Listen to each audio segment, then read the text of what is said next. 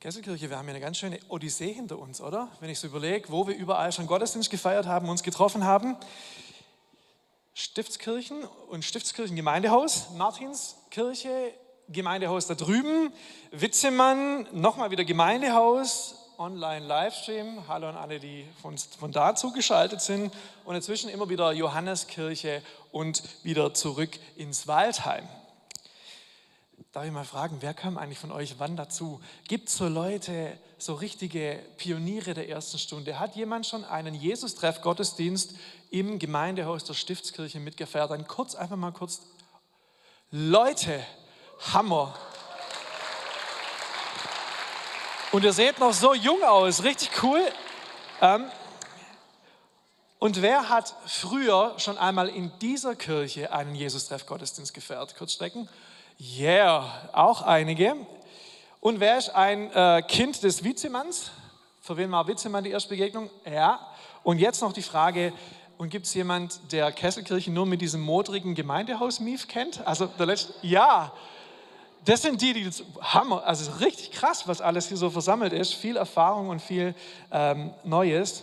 So als Neues, so als wanderndes Gottesvolk ähm, hatten wir als Kesselkirche ja viele Orte. Ähm, heute sind wir angekommen. Und dann können wir uns auch hier jetzt einfach mal so mehr oder weniger zur Ruhe setzen. Naja, nicht so wirklich. Es steht Neuland ins Haus. Aber hey, bevor wir ins Neuland gehen, einfach nochmal kurz Danke. Danke allen Visionärinnen und Visionären der ersten Stunde. Alle, die daran geglaubt haben, dass Jesus-Treff nicht nur Jugendkreis ist, sondern das Potenzial hat, Gemeinde zu werden und Menschen ein Leben lang zu begleiten. Danke allen Kämpferinnen und Kämpfern, die durch unendliche Sitzungsmarathons das hier auch ermöglicht haben. Und danke allen Menschen mit Extra- und Nachtschichten, die möglich machen, dass wir heute hier Gottesdienst fertig können. Ja nicht vorstellen, was es für ein Geschäft war die letzten Wochen. Bitte gebt mal einen richtig, richtig schönen Kesselkirchenapplaus. applaus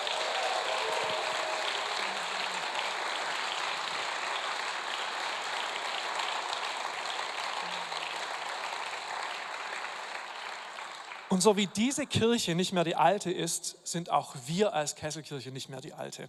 Da hat sich was verändert. Und ich, mein Job ist heute so, kennt ihr das, so kurz bevor der Bus dann ankommt in Paris oder im Schullandheim, ergreift der Lehrer nochmal kurz das Wort und sagt so, also Lieben, bevor es jetzt gleich losgeht, ich muss euch nur ein paar Sachen sagen, damit es auch funktioniert. Seht mich bitte so jetzt ein bisschen kurz als euren Reisebegleiter, der jetzt nochmal dieses Mikro an diesem langen Dings mit diesem Kordel und so nimmt und jetzt folgende Sachen euch fragt. Was nehmen wir mit ins Neuland? Was ist in diesem Rucksack drin? Was packen wir ein? Und was lassen wir auch getrost zu Hause? Was nehmen wir nicht hier rüber in die Martinskirche? Und wenn ich die Geschichte von Jesus Treff und Kesselkirche richtig verstanden habe, dann haben wir sowieso von vornherein nicht alles mitgenommen, was man als landeskirchliche Gemeinde so mitnimmt, oder? Wenn ich es richtig verstanden habe, haben wir immer schon gesagt, das machen wir nicht. Das dürfen andere machen, das ist okay, aber wir machen das nicht. Wir wollen keine Enge. Wir wollen Weite. Wir wollen keine Bevormundung. Wir wollen Augenhöhe. Wir wollen keine Gottesdienste, die nicht zu unserem Lebensgefühl passen. Wir wollen keinen schlechten Kaffee. Wir wollen keine Hauptamtlichen, die top-down nach unten durchregieren, sondern andere empowern, und einfach mal machen lassen, weil wir sind Mitmachgemeinde. Und wir wollen keine Schwarz-Weiß-Theologie, sondern Predigten, die Anregungen zum Selberdenken und Selberglauben geben.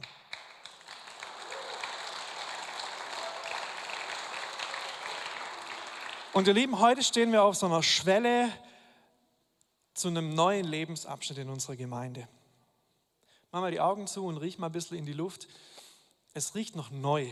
Das sind lackierte Flächen, die erst kurzfristig fertig geworden sind. Das sind, okay, zugegeben, so ein paar Mauern, die schon erste Kratzer haben, aber da ist Farbe erst gerade getrocknet. Es riecht noch ein bisschen nach Baustelle. Da drüben riecht es nach Holz, nach teurem Holz übrigens. Und hier wird ja kein Ikea verbaut, nur dass ihr wisst. War mal so eine Aussage.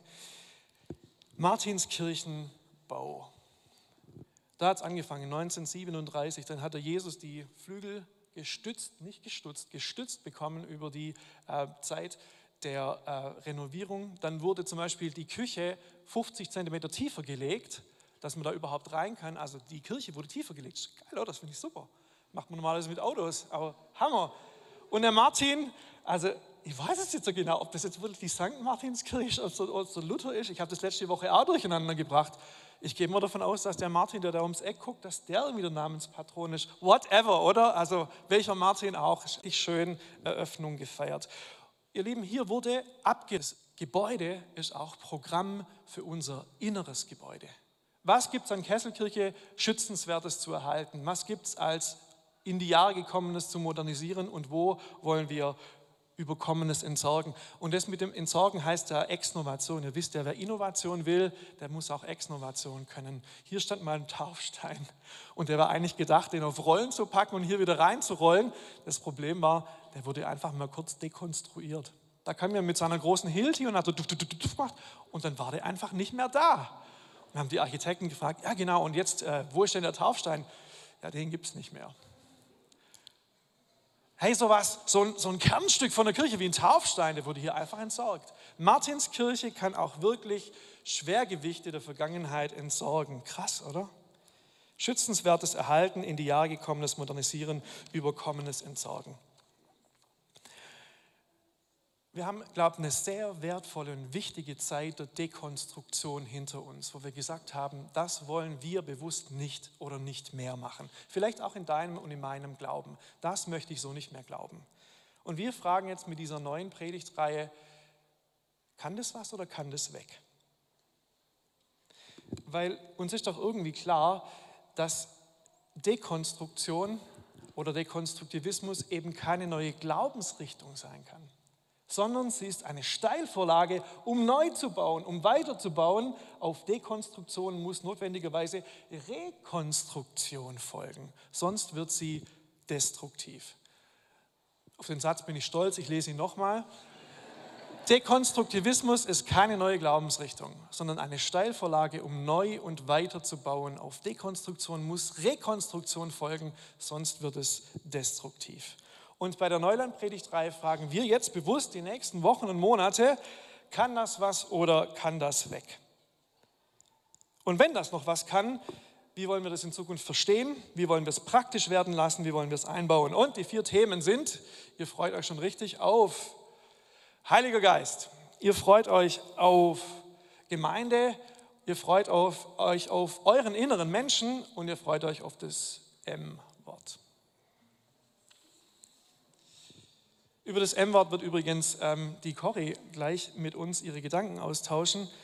Das bedeutet, was ist denn eigentlich in unseren Rucksack zu packen für die nächste Zeit? Und Gemeindeleitung und Predigteam sind ähm, so davon überzeugt, dass wir über das ins Gespräch kommen können.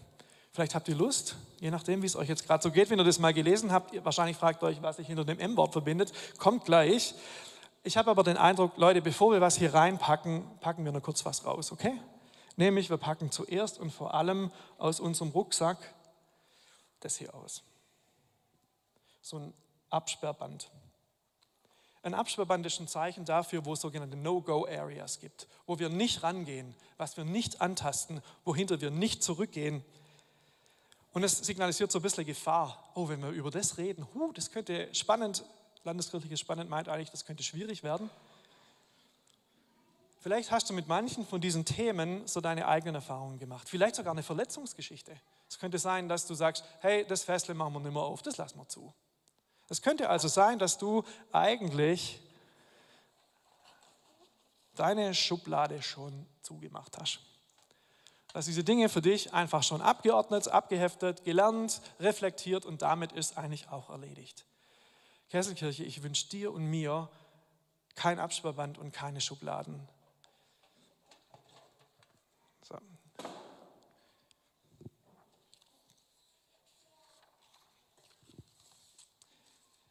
Hey, und wenn du jetzt gar nicht so richtig weißt, warum der da so, äh, so einen Disclaimer vorher baut, voll okay. Wenn du einfach ganz naiv und unvoreingenommen an diese Themen rangehen kannst, herzlich willkommen. Wir wollten bewusst beide Gruppen quasi ansprechen heute Morgen. Wenn du Lust hast auf neue Themen, auf Gemeinde der Zukunft, auf Neuland, dann lass es raus, freu dich auf das, was kommt und allen anderen, mir und dir, die du auch vielleicht so Absperrbänder im Kopf oder Schubladen im Herz hast, uns wünsche ich das, was Paul Ricoeur oder Ralf Kunz sagen würde, eine zweite Naivität. eine zweite Naivität im Neuland. Möglichst unvoreingenommen an etwas Altbekanntes herangehen. So, und was packen wir noch ein, wenn wir jetzt ausgepackt haben? Ich glaube, wir packen in das Neuland auf jeden Fall einen Reiseführer ein. Nach dem roten Buch kommt das grüne. Manche können sagen, jetzt haben sie diesen. Also, Nace, du hast ja gesagt, die neue Bibel der Kesselkirche ist ja der John Mark Comer. Hey, wir haben eine neue gefunden. Wir haben Neuländisch von Andy Boppert gefunden und ähm, der könnte so ein bisschen Reiseführer sein für das Neuland der Zukunft. Und wenn ihr jetzt nicht unbedingt Pages turnen wollt, dann hört den Podcast. Neuländisch der Talk in deiner Lieblings-Podcast-App. Ähm, das wäre doch eine interessante Idee. Begleiten zur Predigtreihe auch was als Reiseführer zu lesen. Und ich habe euch noch was Letztes mitgebracht, bevor wir über das M-Wort ins Gespräch kommen. Ich wünsche uns, auf diesem Weg bewusst eine Landkarte mit weißen Flecken, die uns aber keine Angst machen, sondern die uns Vorfreude abverlangen. Es kostet ein bisschen was, wenn man nicht genau weiß, wo es hingeht. Ich wünsche dir und mir eine Landkarte mit weißen Flecken und Vorfreude auf das, was kommt bei diesen Themen. Zweite Naivität, Entdeckerfreude. Das wäre so ein bisschen die Betriebsanleitung für diese Predigtreihe. Kesselkirche, kommst du mit ins Neuland? Oh ja, vielleicht nicht ganz so viel Euphorie am Anfang. Ich frage es noch einmal. Wir haben ja gute Erfahrungen mit Dingen zu wiederholen. Kesselkirche, kommst du mit ins Neuland? Sehr gut. Vielen Dank. Und jetzt einfach, um die Stimmung zu erhalten, das M-Wort. Cory. Liebe KesselkirchlerInnen, das M-Wort Mission. Kann das was oder kann das weg? Wie geht es dir, wenn du dieses Wort hörst? Was passiert in deinem Kopf und was passiert in deinem Körper? Ist es eher so ein Fluchtimpuls, du willst eigentlich nur wegrennen? Ist es ein starker Widerstand? Ist es eine Vorfreude? Ist es reine Wut? Wie kann man sowas nur machen? Ist es pure Begeisterung? Ist es Unverständnis? Ist es Jubel? Ist es Druck? Ich bitte euch einmal, über den Mentimeter abzustimmen. Seid ihr schon drin? Nee, können wir noch mal den QR-Code haben?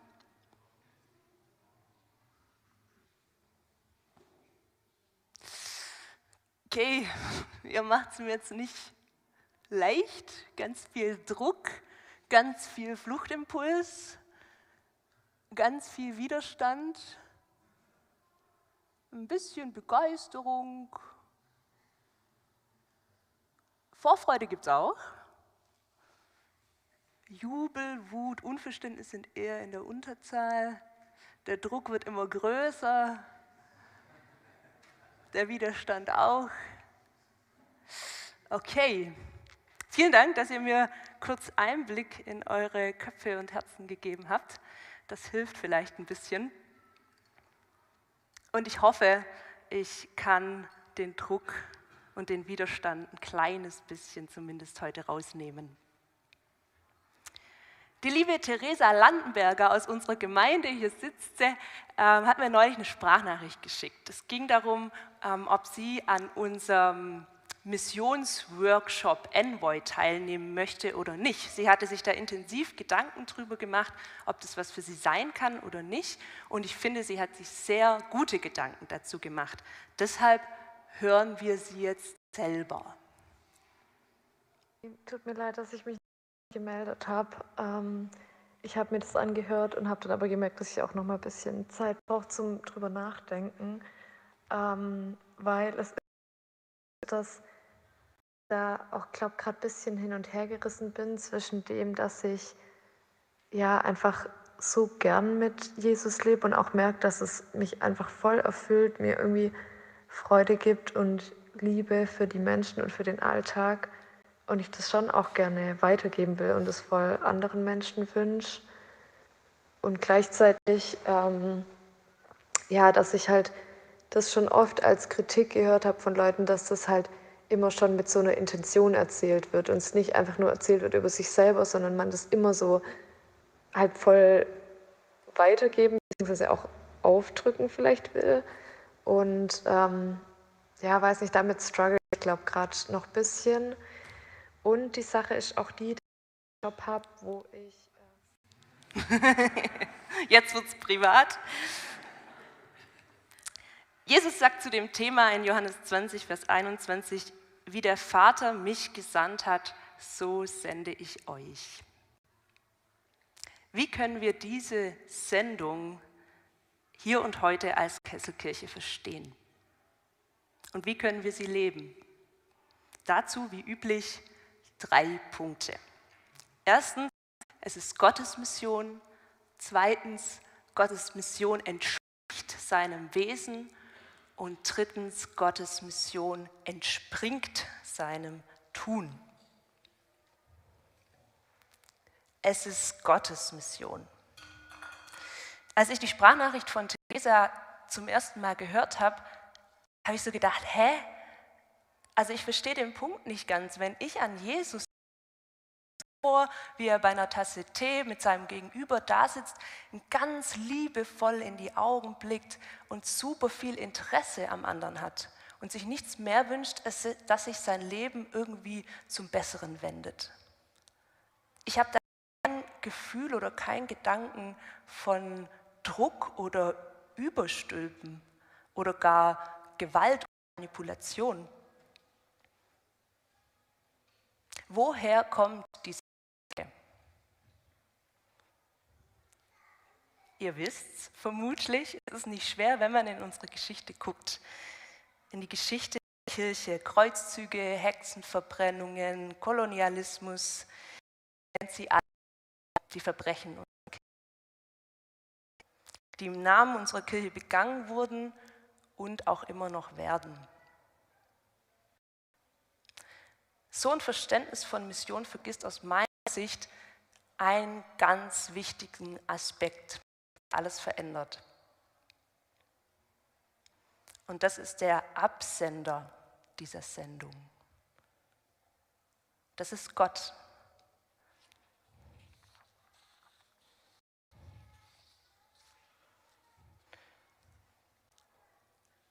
Ich will heute von Gottes Mission sprechen. Auf Lateinisch heißt es Missio Dei, für die Nicht-Theologinnen und Nicht-Lateiner auf Schwäbisch ähm, Herrgott des sei. Also sie gehört Gott. Und weil es Gottes Mission ist und weil sie ihm gehört und weil sie von ihm ausgeht, muss Mission dem Wesen Gottes entsprechen, seiner Art und Weise besprechen. Ich habe da an meine Abschlussarbeit im Studium denken müssen.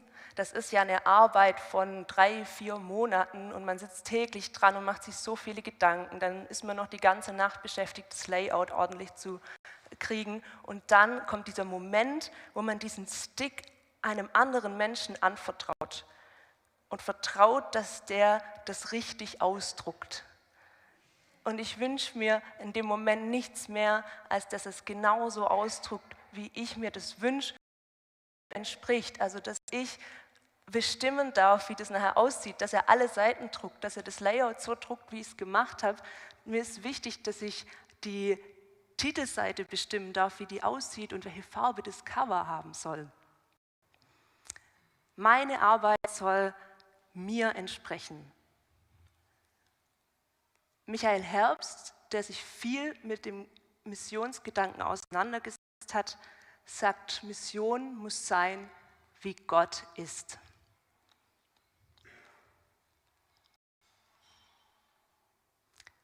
Zweitens, Gottes Mission entspricht also seinem Weg. Und wie Gott ist, das können wir sehr gut an dem Bibelvers von heute sehen. Am Abend aber dieses ersten Tages der Woche, da die Jünger versammelt und die Türen verschlossen waren aus Furcht vor den Juden, kam Jesus und trat mitten unter sie und spricht zu ihnen, Friede sei mit euch. Und als er das gesagt hatte, zeigte er ihnen die Hände und seine Seite. Da wurden die Jünger froh, dass sie den Herrn sahen. Da sprach er abermals zu ihnen, Friede sei mit euch. Wie mich der Vater gesandt hat, so sende ich euch. Und als er das gesagt hatte, blies er sie an und spricht zu ihnen, nimmt hin den Heiligen Geist. Ich fasse den Text zusammen mit Friede, Freude, weitergeben. Friede. Vor drei Tagen ist Jesus gestorben, am Kreuz gestorben und seine Freunde haben ihn verlassen, verraten, verleugnet.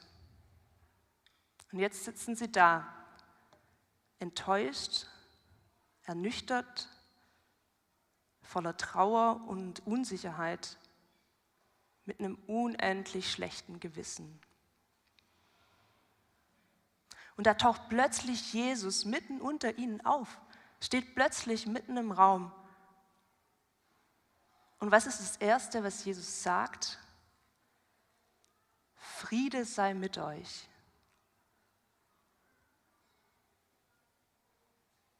Er wünscht ihnen Frieden.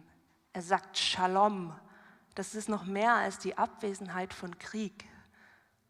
Das ist ein tiefer Friede zwischen den Menschen, innerhalb von einem Volk unter verschiedenen Völkern, in einer persönlichen Begegnung und auch tiefer Frieden im Herzen, im Inneren, wo Ruhe einkehrt, wo der Stress abfällt und einfach Pause ist. Da ist kein Vorwurf, keine Rache oder eine Strafe von Jesus, weil die Jünger sich falsch verhalten haben. Jesus spricht mit seinem Gruß aber nicht nur Frieden, sondern gleichzeitig auch Vergebung aus. Da steht nichts mehr zwischen ihm und seinen Jüngern. So ist Gottes Mission. Der Großunternehmer Edward und der Mechaniker Hertha lernen sich zufällig im Krankenhaus kennen und beschließen, kurz vor ihrem Tod nochmal richtig zu leben. Sie schreiben also eine Bucketlist mit all den Dingen, die sie schon immer mal machen wollen. Edward, der hat eine Tochter und die hat neulich ein Kind bekommen. Aber Edward hat leider keinen Kontakt mehr zu seiner Tochter, weil er einen Fehler gemacht hat und sie den Kontakt zu ihm abgebrochen hat. Er konnte damals ihren Partner nicht ausstehen und weil er ziemlich reich war, hat er dann irgendwie dafür gesorgt, dass dieser Partner wegkommt. Die Tochter hat es gecheckt und hat es ihm natürlich unendlich übel genommen. Den Kontakt abgebrochen. Das Beste kommt zu, zum Schluss. Ganz unten auf seiner Bucketlist steht, die Freude im Leben finden. Und das besteht für Edward darin, dass er wieder Kontakt zu seiner Tochter findet. Er macht sich auf den Weg zu ihr, klopft an ihre Tür und bittet sie um Vergebung. Und das Schöne ist, dass sie ihm vergeben kann. Und er darf in seinen letzten Tagen noch seinen Enkel kennenlernen und hat das Ziel erreicht, die Bucketlist abzuarbeiten und die Freude im Leben zu finden. Wo kannst du mehr Frieden und Vergebung in deinen Alltag bringen? Ich sage nicht, dass du alles mit dir machen lassen sollst, dass du deiner Verletzung keinen Ausdruck mehr geben sollst, das auf gar keinen Fall. Aber ich denke, du weißt ziemlich genau, wo es vielleicht gerade dran ist, zu vergeben. Freude. Vers 20. Und als er das gesagt hatte, zeigte er ihnen die Hände und seine Seite. Da wurden die Jünger froh, dass sie den Herrn sahen. Da ist richtig Freude in der Bude. Da taucht der Jesus plötzlich auf und die Jünger, die freuen sich, als sie verstehen, dass es wirklich er ist. Die sind richtig gut drauf. Und zuerst freuen sie sich darüber, dass sie endlich ihren tot geglaubten Freund wiedersehen können, dass er wieder lebt. Und dann freuen sie sich vermutlich auch noch sehr darüber, dass er ihnen offensichtlich vergeben hat und ihnen nichts nachträgt. Ich kann mir nicht vorstellen, wie groß und mächtig diese Freude der Jünger in diesem Moment gewesen sein muss.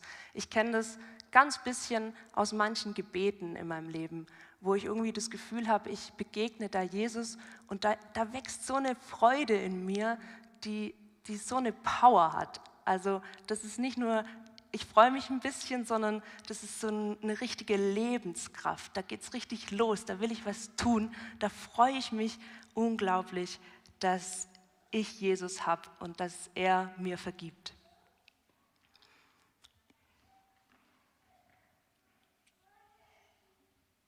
An der Stelle hören wir nochmal Theresa, weil sie es so gut gemacht hat. Ähm, oh, können wir zurück zu der Folie mit der Sprachnachricht? Danke. Hey Cori, tut mir leid, dass ich mich noch gar nicht gemeldet habe. Ähm, ich habe mir das angehört und habe dann aber gemerkt, dass ich auch noch mal ein bisschen Zeit brauche zum drüber nachdenken, ähm, weil es irgendwie einfach so ist, dass ich da auch, glaube gerade ein bisschen hin und her gerissen bin zwischen dem, dass ich ja einfach so gern mit Jesus lebe und auch merke, dass es mich einfach voll erfüllt, mir irgendwie Freude gibt und Liebe für die Menschen und für den Alltag und ich das schon auch gerne weitergeben will und es voll anderen Menschen. Genau das wünsche ich mir, dass wir es selber erleben und weitergeben möchten, weil wir finden, dass es was Gutes ist. Ich wünsche mir bei dem Thema viel mehr nein, Drang statt Zwang. Passend dazu habe ich euch was mitgebracht für unsere Reise ins Neuland.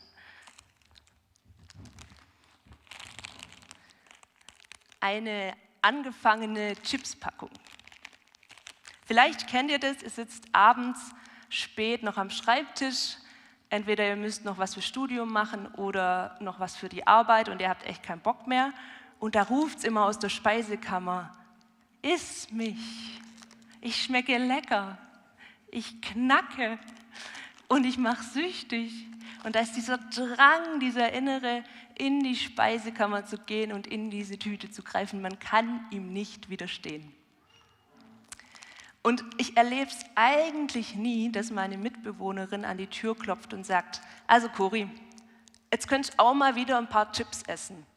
Das wäre jetzt echt mal nötig. Ich weiß, es ist immer eine Überwindung, man muss irgendwie einen Arsch hochkriegen, aber jetzt steh auf und geh in die Küche, nimm deine Hand, steck sie in die Tüte und isst endlich mal wieder Chips, weißt Die wurden jetzt auch extra produziert für dich. Jetzt musst du auch essen und ähm, ich weiß, ach so, besonders für introvertierte Menschen ist es natürlich immer eine Überwindung, aber jetzt komm, jetzt steh auf und jetzt isst mal wieder ein paar Chips.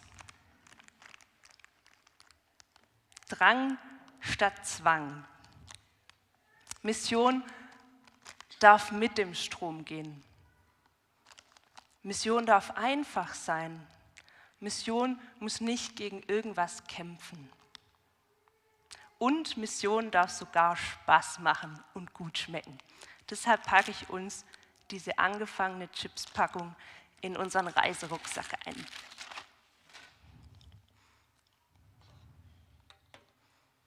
Und dann geht das Letzte, das Weitergeben, ganz einfach, ganz automatisch dann erzähle ich einfach so wie alle anderen Leute auch in Gesprächen, was mich so bewegt, was mich so beschäftigt, was mich freut, was mir schwerfällt.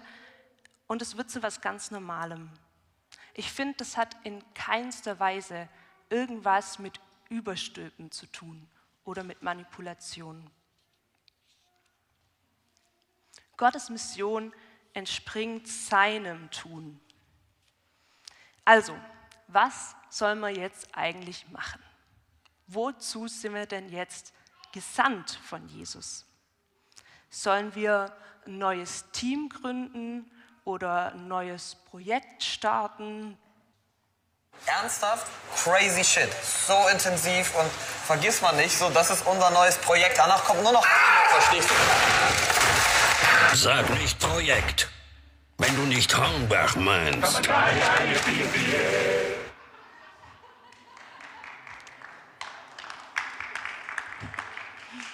Ich liebe diese Werbung. Liebe Kesselkirche, sag nicht Projekt, wenn du nicht Gottes meinst. Mission ist Missio Dei. Sie ist Gottes Mission. Sie gehört ihm. Das, was wir als Christen tun, das hat seinen Ursprung in Gott, in seinem Wesen, in seinem Tun und vor allem und zuerst in seiner Liebe. Da möchte ich euch nochmal an die, an die Michel vom Predigt, an die Predigt vom Michel vor ein paar Wochen erinnern, ähm, wo er über dieses vergrabene Kino gesprochen hat, wo es darum ging, dass wir auf der Basis ähm, der Liebe Gottes stehen und dass wir immer zuerst geliebt sind, bevor wir irgendwas tun oder machen sollen. Gemeinsam in der Liebe wachsen wird also zu, zu gemeinsam in der zuerst geliebt Liebe wachsen. Lass uns also nicht zuerst die Frage nach Projekten, Programmen, Formaten stellen, sondern die Frage, wie Gott durch uns seine Welt lieben kann. Ich glaube, die Frage entspricht zu hundertmal mehr dem Sender dieser Sendung. Und die Missio Dei, die ist vielfältig, die ist bunt, genau wie unsere Gemeinde. Na, ich habe es falsch gemacht.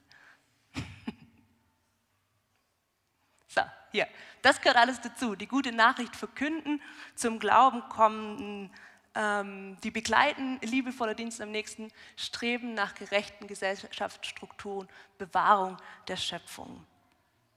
Das ist alles drin und ich wünsche mir, dass wir hier in der Martinskirche einen Ort schaffen können, wo Gott wo die Menschen der Liebe Gottes begegnen können. Lasst uns schön machen, dass die Menschen gerne hierher kommen. Und zuletzt, wir sind ausgestattet. Vers 22. Und als er das gesagt hatte, blies er sie an und spricht zu ihnen, nehmt hin den Heiligen Geist. Du bist ausgestattet mit dem Heiligen Geist, mit dem Heiligen selber der lebt in dir, mit dem Tröster, mit dem, der dir die Augen öffnet, mit dem, der dich so annimmt, wie du bist und dich zutiefst genauso liebt, wie du bist. Gott selber ist in dir. Hans-Joachim Eckstein sagt so, Christus in euch, das ist die entscheidende Botschaft von Pfingsten. Der auferstandene Christus kommt zu den Gläubigen nicht wir sollen von uns aus für den gestorbenen, abwesenden leben, sondern der Auferstandene will im Geist selbst in uns und durch uns leben. Das Pfingstfest steht für die Erfahrung der Gottesnähe und die Freude an der neu gewonnenen Gemeinschaft mit Christus und miteinander als Gemeinde Jesu. Christus in euch. Das Heilige selber lebt in dir seit deiner Geburt dieses Gottesgehen, das dich zum Leben treibt, das dich immer wieder aufstehen lässt und das dir Kraft gibt, nach vorne zu sehen. Christus in euch. Amen.